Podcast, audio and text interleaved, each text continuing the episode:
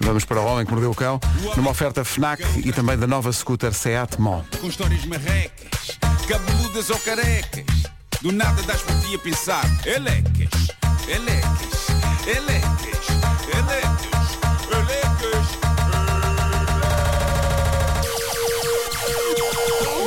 O homem que mordeu o cão traz-te o fim do mundo em cuecas.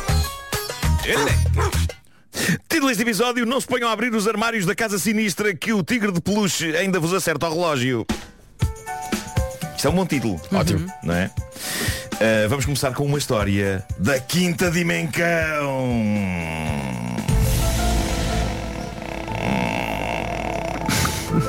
Bom, esta foi enviada por uma ouvinte nossa para o Reddit, o Homem que Mordeu o Cão. O nome dela lá é Left Abroad 491.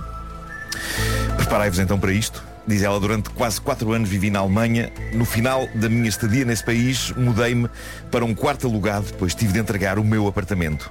O meu senhorio era um colega de trabalho com quem eu tinha uma boa relação. Quando fiz a primeira tour pela casa, não pude deixar de reparar na estranha decoração do quarto dele. O quarto era um pouco sombrio, de resto como todo o apartamento e até o próprio prédio, pois era um, um edifício antigo, e tinha um sofá repleto de peluches. Eram dezenas de peluches, representando diferentes animais, todos com um ar muito antigo e empoeirado.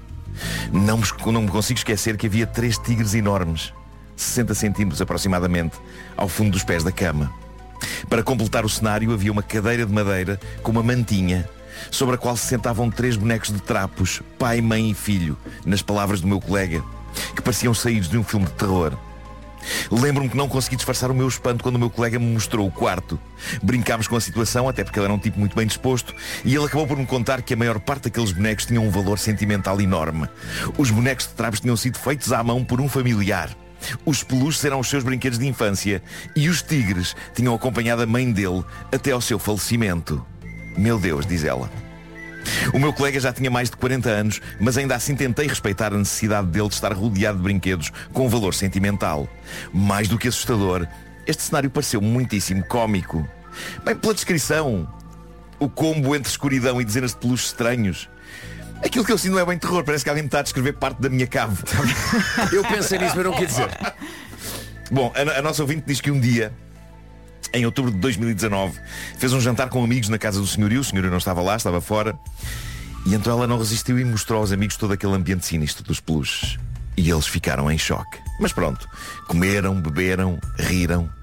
No final da noite, diz ela, já de madrugada, quando todos já tinham ido embora, olho para um relógio antiquado, tipo despertador, que estava na sala e que era igual a uns tantos que havia pela casa fora.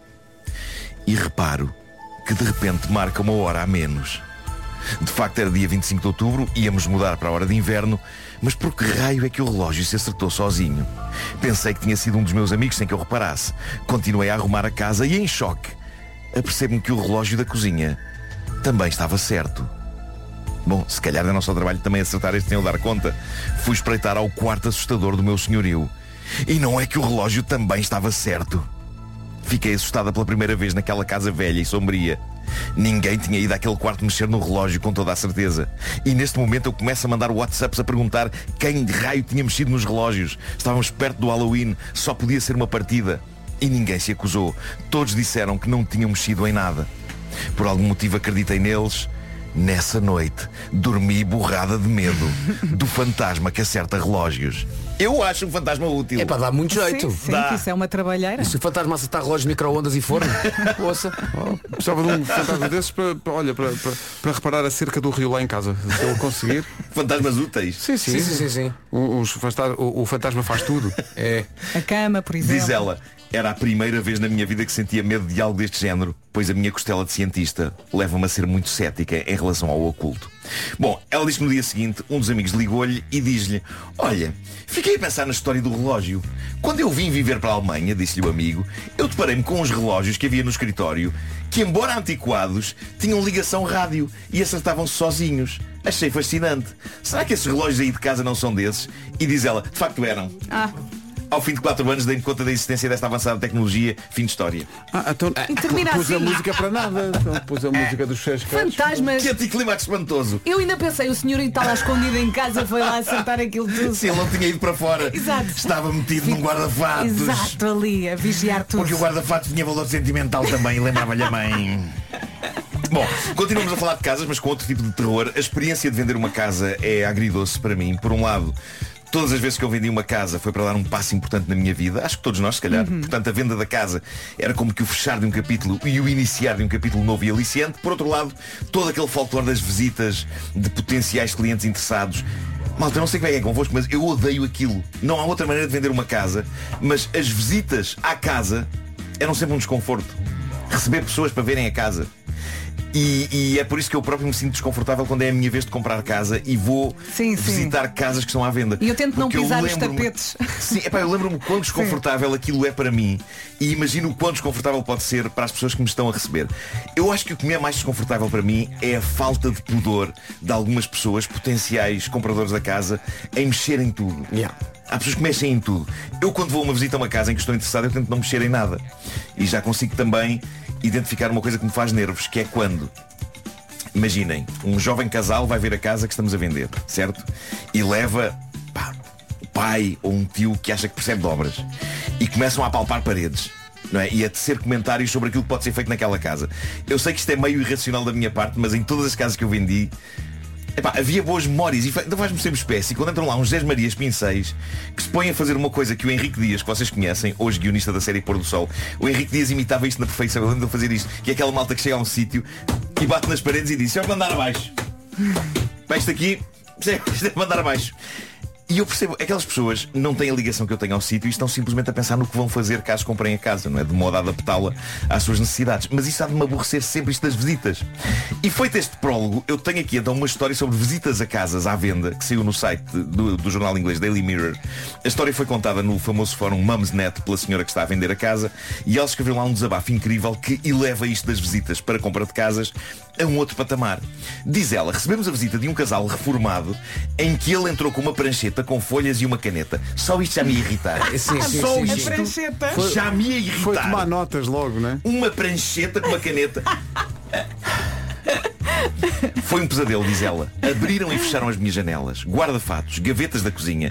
Abriram e fecharam torneiras. Saltaram várias vezes no meu chão. Tiraram fotografias a tudo e mais alguma coisa. Saltaram no chão. Puxaram todos os autocolismos e mais, muito mais.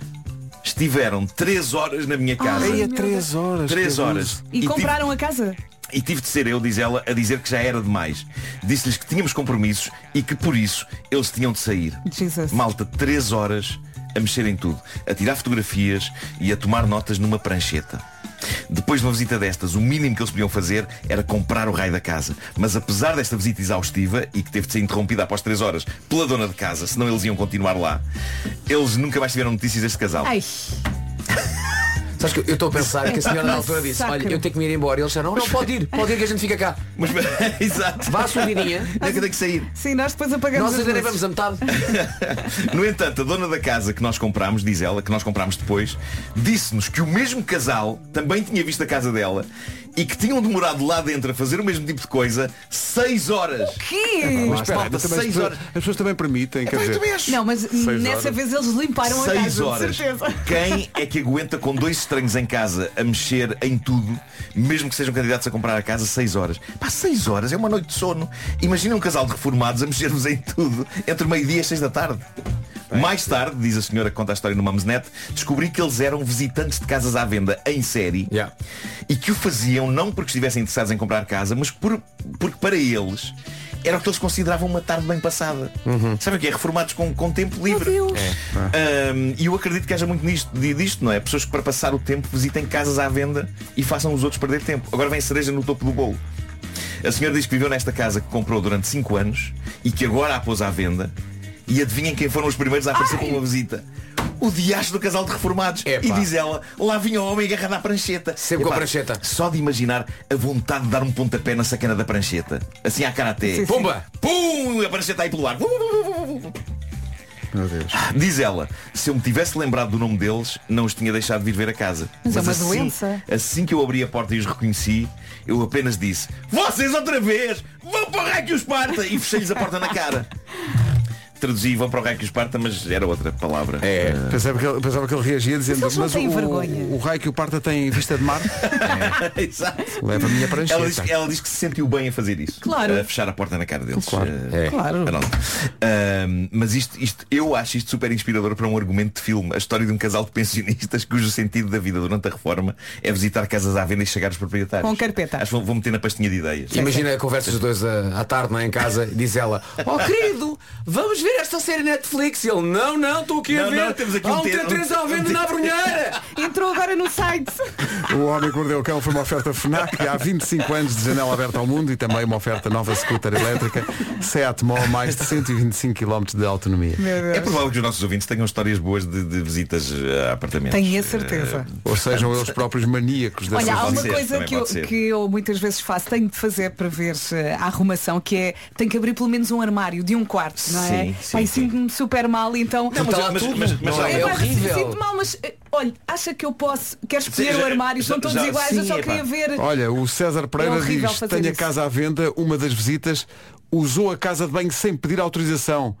Pensei que eu é que estava em casa deles. Pá, isso é incrível porque de repente parece que as pessoas Olha, acham que a que fez casa já é um bocadinho dois? deles, não é? Incrível. A casa já é um bocadinho deles. Pensam. Exato. Já não é da pessoa que está lá. Se a gente abre esta porta, atenção, temos, uma programa, temos programa feito até Pois às temos, 11. pois temos. Sabem que eu uma vez visitei uma casa, não sei se já vos contei isto, mas é- foi capaz de ter sido a história mais surreal. Eu visitei uma casa e, e as, as pessoas estavam a mostrar a casa e de repente mostram-me um quarto, acendem a luz e está um volume gigantesco na cama. Ah, Estava o senhor a dormir. E a, e a senhora disse, peço desculpa, está aqui o meu irmão a dormir. e eu- nós a vermos assim um volume a mexer. Isso chama-se não perder tempo. Chama-se outra coisa também. O Bruno Pereira diz, a última casa que vendi, eh, tive um comprador que me pediu um desconto na casa porque queria pôr puxadores de ouro nos móveis da casa de banho. Essa lógica é muito boa. Diz ele, eu sei que é muito aleatório, mas é verdade. Essa lógica é muito boa. Olha, Sabe que eu posso vou fazer gastar muito dinheiro em puxadores, então venda-me lá a casa mais barata. exato, exato. Epá, ganda maluco. Ah, até- ah, Mais, mais. é, Queremos mais é muita histórias. informação. Aquele ouvinte que tinha a casa à venda e uma das visitas usou a casa de banho sem pedir Foi autorização. para fazer o número 2. Não disse. Foi. Ah, era que eu tivesse entupido a sanita. O homem que mordeu o cão traz-te o fim do mundo em cueca. Com histórias marrecas. É de facto o fim do mundo em Ficou cuecas. nervoso, deu-lhe a volta à barriga. Nada das por ti a pensar. Meu Deus. Meu Deus.